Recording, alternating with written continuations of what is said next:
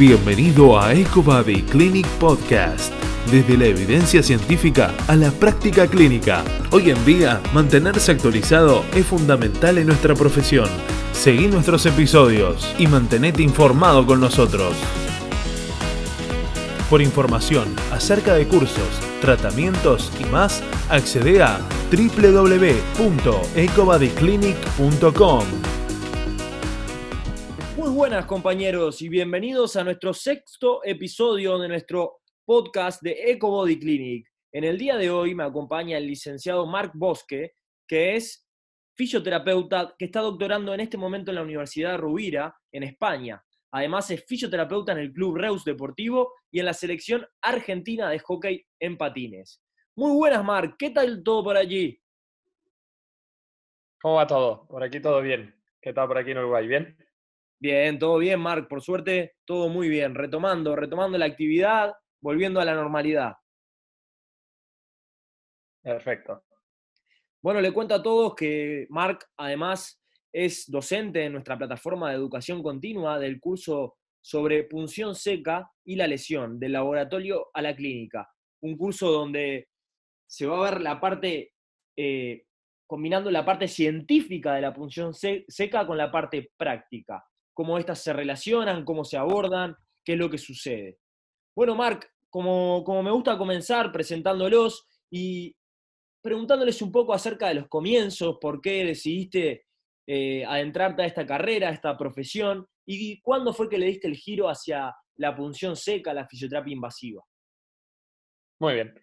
Yo, mira, realmente el tema de la fisioterapia era una cosa que justo cuando empezaba a estudiar no, no me atraía mucho, sobre todo por el concepto de que yo, yo iba muy enfocado a la medicina, ¿no? Soy de, de los que me quedé a las puertas de la medicina y en el fondo, pues realmente lo agradezco porque realmente este cambio de, forma de trabajar mm, me permite para mí eh, ser mucho más próximo, ¿no? tener mucha más cercanía con el trabajo con el paciente y, al mismo tiempo se agradece mucho más mis labores. Y en un principio tenía pues seguramente lo que es el, error ¿no? conceptual de creer que la, que la, medicina era mejor que la fisioterapia, ¿no? que supongo que es un error que cuando empiezas a nivel clásico todo el mundo tiene y realmente con el tiempo te das cuenta que, realmente esto se basa en la formación que tú le des a la, a la profesión. Así que encantado de poder formar parte del grupo de fisioterapeutas que somos.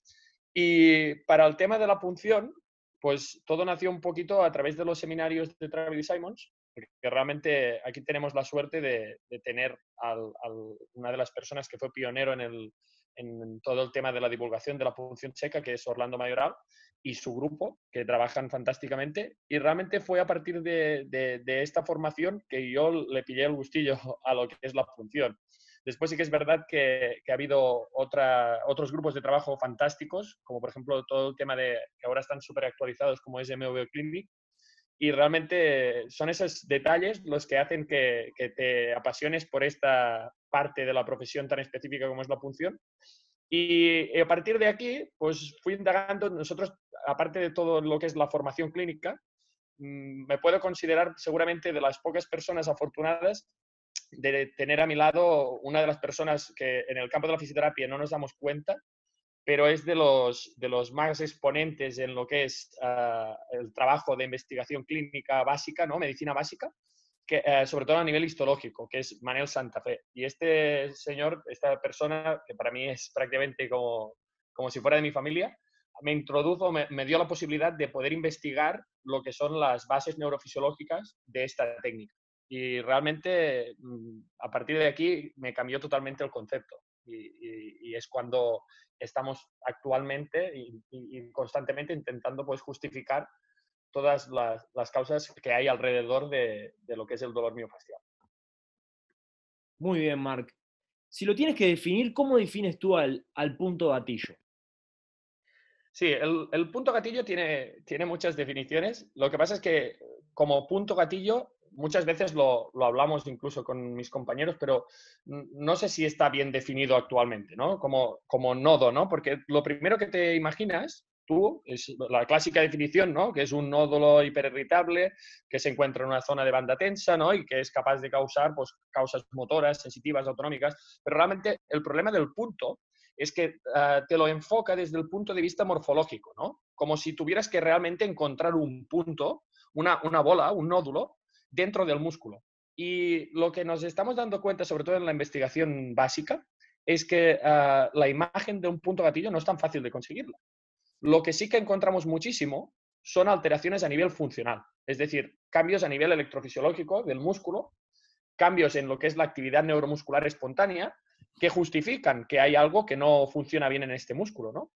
Entonces, para el punto gatillo o la formación de punto gatillo, a mí me gusta mucho utilizar una analogía, muchas veces la, cuento así a mis pacientes para que entiendan un poquito el concepto, porque todo el mundo se imagina un puntito, ¿no? En forma de, granito de arroz que se puede palpar, pero realmente ah, yo lo definiría mm, en base al, tipo de actividad eléctrica que tiene, ¿no? Y nosotros sabemos que en el músculo tenemos dos actividades principales, ¿no? la actividad espontánea, que es la que nos permite mantener la actividad eh, basal del músculo, ¿no? Como sería, imaginaros, el ralentín de un coche.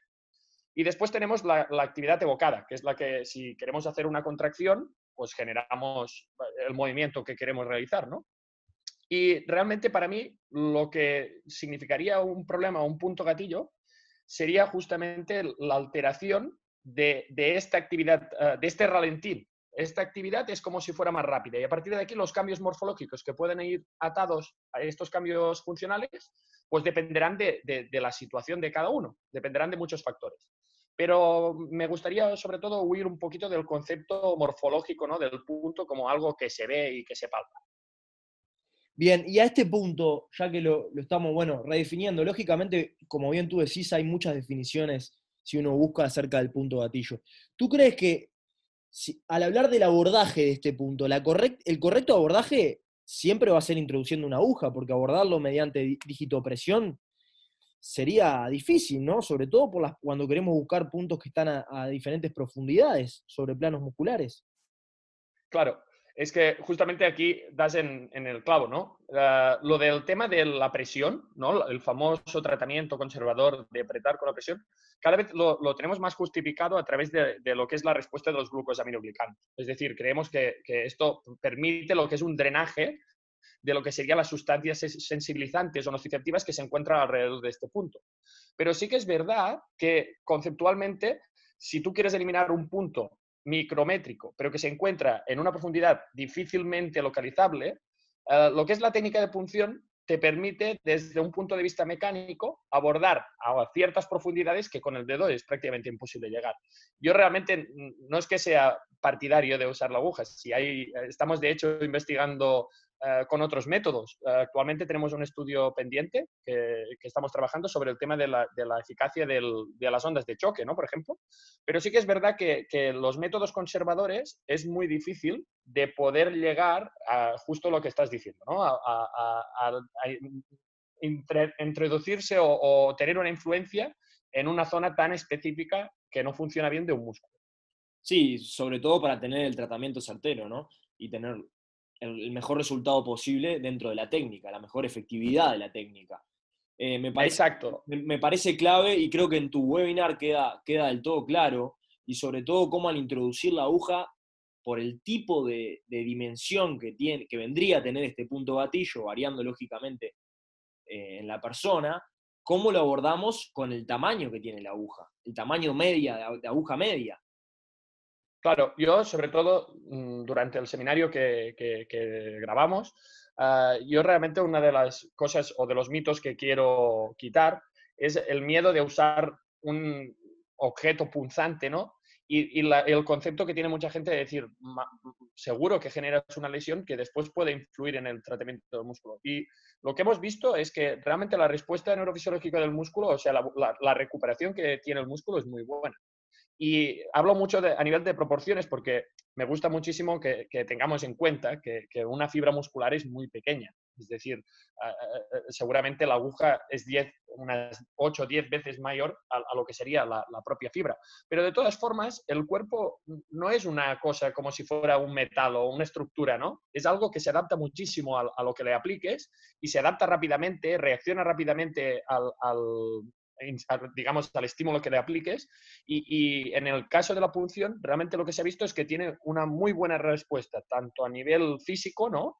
como a nivel nociceptivo.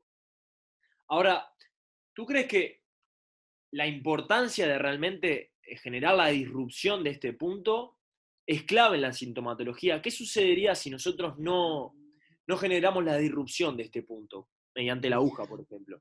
¿Este punto se podría liberar por sí solo? Sí, mira, yo, yo soy de los que estoy muy a favor, que mucha gente me lo dice, ¿no? De la evolución natural de la propia patología, ¿no? Es decir, yo creo que el cuerpo no tienes que enseñarle a cómo intentar solucionar el problema, porque en la mayoría de los casos, él mismo, por su propia mm, reacción, ya va a intentar solucionar el problema o adaptarse o compensar de manera que se pueda solucionar más rápido. Lo que sí que es verdad que la aguja te permite varias cosas, una de las cuales es que mm, si tocas, digamos, lo que es la zona que realmente no funciona bien, es como hacer un reset, ¿no? Volver a, permitir que la estructura se vuelva a regenerar y se vuelva a reinervar en las mismas condiciones que se encontraba antes de que funcionara o, que fuera disfuncional, ¿no? Pero sí que es verdad, y esto también lo hablo en el, webinar, que, que, nos podemos encontrar, como es lógico, que tú cuando introduces la aguja no ves en el punto realmente que esté afectado. Básicamente porque por muy pequeño sea el punto gatillo, ¿no? Mm, la precisión muchas veces, aunque hoy en día cada vez salen más metodologías y formas de abordaje, ¿no? Y, y pronto seguramente habrá una eco que nos permita discernir perfectamente dónde se encuentra un punto gatillo, no sé, a ver si, si se llega a este, a este punto a nivel científico, pero ah, realmente las, hay más probabilidades de que no toques el punto de que sí que lo toques.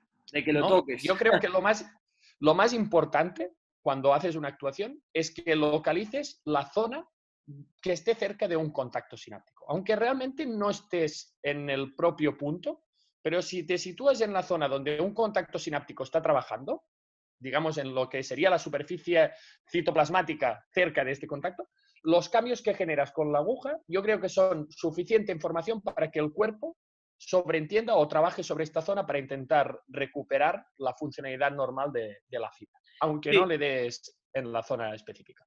Una de las inquietudes que tenía, sobre todo para cuando estaba preparando este, este podcast y las preguntas era justamente preguntarte acerca de, hoy en día sabemos que está muy de moda lo que es la fisioterapia invasiva, ecoguiada, pero realmente también entendemos que localizar el punto gatillo por ecografía hoy no, es, no lo logramos. Entonces, era cómo vos localizabas este punto gatillo, porque también la palpación tiene su margen de error y bueno, se vuelve un poco impreciso también el abordaje. Bueno, es que aquí es justamente donde pones el dedo en la llaga, ¿no? De, lo que es la, parte clínica a la parte de investigación, ¿no? Es decir, nosotros desde el punto de vista ecográfico puedes deducir o a partir de otras informaciones lo que podría ser una banda tensa, ¿no? O una zona donde hay más reactividad. La aguja te puede corroborar o no en función de dónde esté, es decir, por ejemplo, a través de una ecografía, pues puedes observar pues, un hecho como puede ser, por ejemplo, la respuesta a espasmo local, ¿no? Pero sí que es verdad que, normalmente te vas a guiar más en los criterios palpatorios hoy en día que con los criterios ecográficos, aunque yo creo que habrá un momento donde podamos objetivizar perfectamente lo que es la, zona exacta de, un punto gatillo.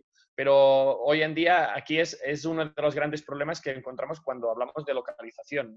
Es decir, nosotros cuando, yo por ejemplo, cuando trabajamos en temas de investigación o en temas de punción, tú lo que haces es trabajas a, una muestra y después posteriormente la analizas ex vivo, ¿no? Haciendo, por ejemplo, una tinción o algo que te permita ver, una inmuno o alguna estructura que te permita ver con el microscopio si realmente la zona que has trabajado es la afectada o no. A nivel clínico, mm, la cosa varía. Tienes que basarte más en, información que hoy en día es subjetiva. De hecho, por, por, este motivo, hoy en día la función aún está poco justificada a nivel clínico o tiene esta gran pega, ¿no? Pero yo soy de los que pienso que cada vez van a ir saliendo más mm, datos que nos van a permitir ser objetivos en cuanto a la identificación del punto gatillo como tal. Bien, Marc, excelente. ¿Y qué opinas eh, respecto a abordar el punto gatillo mediante corriente? Mediante corrientes. Pues mm, justamente ahora estamos en nuestro equipo de, investigación. Tenemos algunos estudios mm, bastante interesantes que os recomiendo si queréis echarles un vistazo. Los publicamos con el equipo también de, Fermín Valera y de Francisco Minaya, donde encontramos eh, datos que, son muy optimistas, sobre todo al tema del tratamiento en el músculo. Sí que es verdad que en el tendón cada vez más hay progresiones, pero en el, en el músculo estamos encontrando detalles que realmente pues, dan como un plus de efectividad a lo que sería la corriente eléctrica, sobre todo cuando hablamos de corriente eléctrica galvánica. Mediante, mediante corriente eléctrica galvánica, mediante galvano. Exacto, sí. Bien. Y en el tendón, ¿qué, qué, qué es lo que están viendo en el tendón y en el ligamento? ¿Qué, ¿Cuáles son...? Bueno, en el, aquí, aquí es un tema un poco polémico porque en, nuestra, en nuestro, digamos, lo que sería en, en, nuestro equipo de investigación, nos dedicamos en la parte del músculo. Entonces, la parte del tendón está aún en proceso y se encargan desde otro laboratorio. Entonces, no tengo datos tan significativos y tal.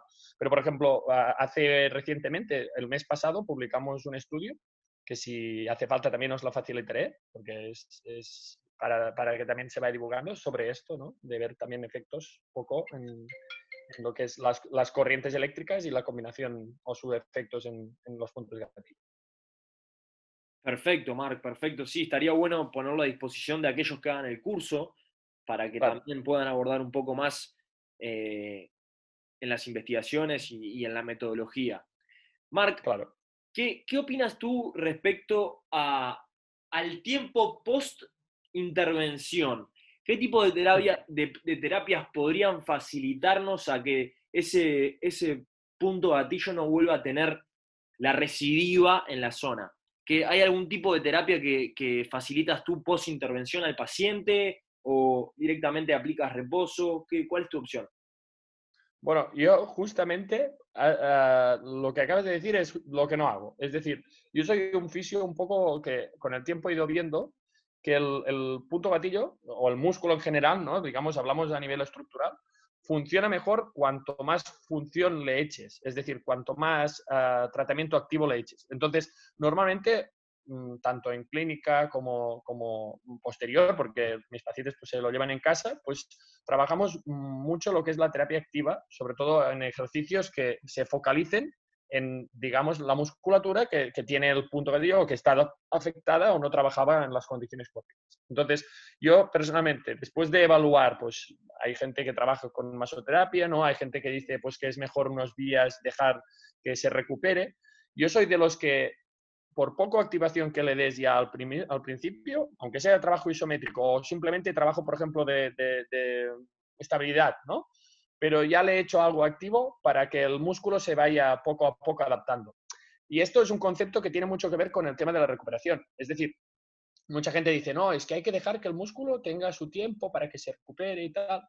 Claro, cuando estudias las bases, digamos, fisiológicas de la regeneración, tú sabes perfectamente que la zona afectada es muy pequeña y el resto de estructuras van a seguir mm, dependiendo de, esta, de este movimiento. Con lo cual, lo mejor, aunque parezca un poco prematuro, es darle poco a poco esta activación general al músculo afectado para que vaya integrando también esta información en las fibras que se están recuperando. Sí, porque además es importante también entender que por más que la, lesión sea pequeña, se van a dar los principios fundamentales de la, de la reparación, regeneración muscular, de la fibra en este caso. Exacto. Entonces, sabiendo que eh, evidentemente, pues si se está produciendo estas fases, pues no le vas a hacer, mm, hacer ejercicios excéntricos muy, de mucha carga, porque realmente hay mucho riesgo ¿no? de, que, alteres esta, esta normalización, ¿no? Pero, por ejemplo, el trabajo isométrico, o trabajo de estabilización, o trabajo simplemente de activación combinado con, con electroestimulación, pues son trabajos que yo los recomiendo porque me dan muy buenos resultados. Excelente, Marc, excelente. A modo de cierre, me gustaría, me gustaría tu visión acerca de hacia, de hacia dónde vamos con todo esto, si crees que realmente eh, la punción va, va, a continuar siendo determinante como abordaje para la disrupción del punto gatillo, o si crees que ah, podría surgir alguna terapia capaz que no invasiva para la mejora de este. Mira, yo soy de las. Yo era, cuando empecé la punción, cuando empecé a descubrir la punción, yo siempre pensaba, digo, ah, sabiendo la efectividad que tiene esta técnica a nivel clínico, ah, solo espero que, se encuentre una solución alternativa porque a mí las agujas siempre me han dado un poco de atención. De decir, hostia, ahora que querías o no, cuando llevas tanto tiempo trabajando, dices, ya, ya no tienes la misma visión, ¿no? Pero al principio me acuerdo que tenía esta frase de decir, ojalá nazcan ah, nuevas actualizaciones. La verdad es que. Mm, Pronto también tendremos noticias, aún no puedo especificarlo por aquí, pero tenemos, eh, con esto que te he dicho, ¿no? de, terapias no invasivas, como puede ser con ondas de choque, tenemos resultados muy interesantes que, que, dan una perspectiva o lanzan un poquito una lanza a favor de, de, que realmente la disrupción de este punto puede ser de una forma que no sea tan invasiva y jugando más con lo que es la desconexión temporal sináptica ¿no? de, los terminales nerviosos. Pero mm, yo soy de la opinión que, la técnica de punción seca, si conseguimos sobre todo objetivizar la forma de localizar el punto gatillo miofascial, yo creo que mm, tendrá una relevancia muy importante en lo que es el desarrollo, en la evolución de las, técnicas neuromusculoesqueléticas. Porque mm, el cambio que genera, no solamente a nivel mecánico, sino también por lo que vamos viendo a nivel nociceptivo, ¿no? a nivel central, la, información que vemos que los cambios que, que, pueda llegar a generar que no se quedan solo en la zona donde entra la aguja, ah, le da muchísimas vías para, para, seguir investigando y para seguir creciendo como, como técnica esencial en la fisioterapia que utilizamos hoy en día.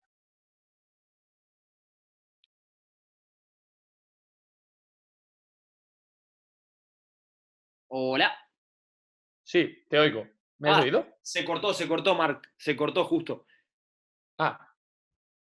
Quedó en, la fisioterapia, se cortó ahí. Ah, bueno, pues no sé si lo he dicho, pero me parece. Bueno, si quieres lo repito.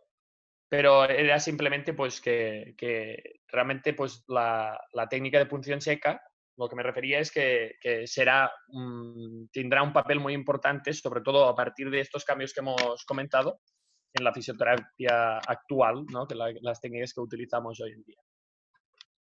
Bien, Marc, la verdad ha sido un placer por tu tiempo, por, por este aprendizaje. Los invitamos a todos a participar del curso online de Marc en nuestra plataforma www.ecobodyclinic.com para abordar de, de una manera más científica y ver las bases prácticas también de lo que es el punto gatillo. Muchas gracias, Marc, por tu tiempo y un fuerte abrazo.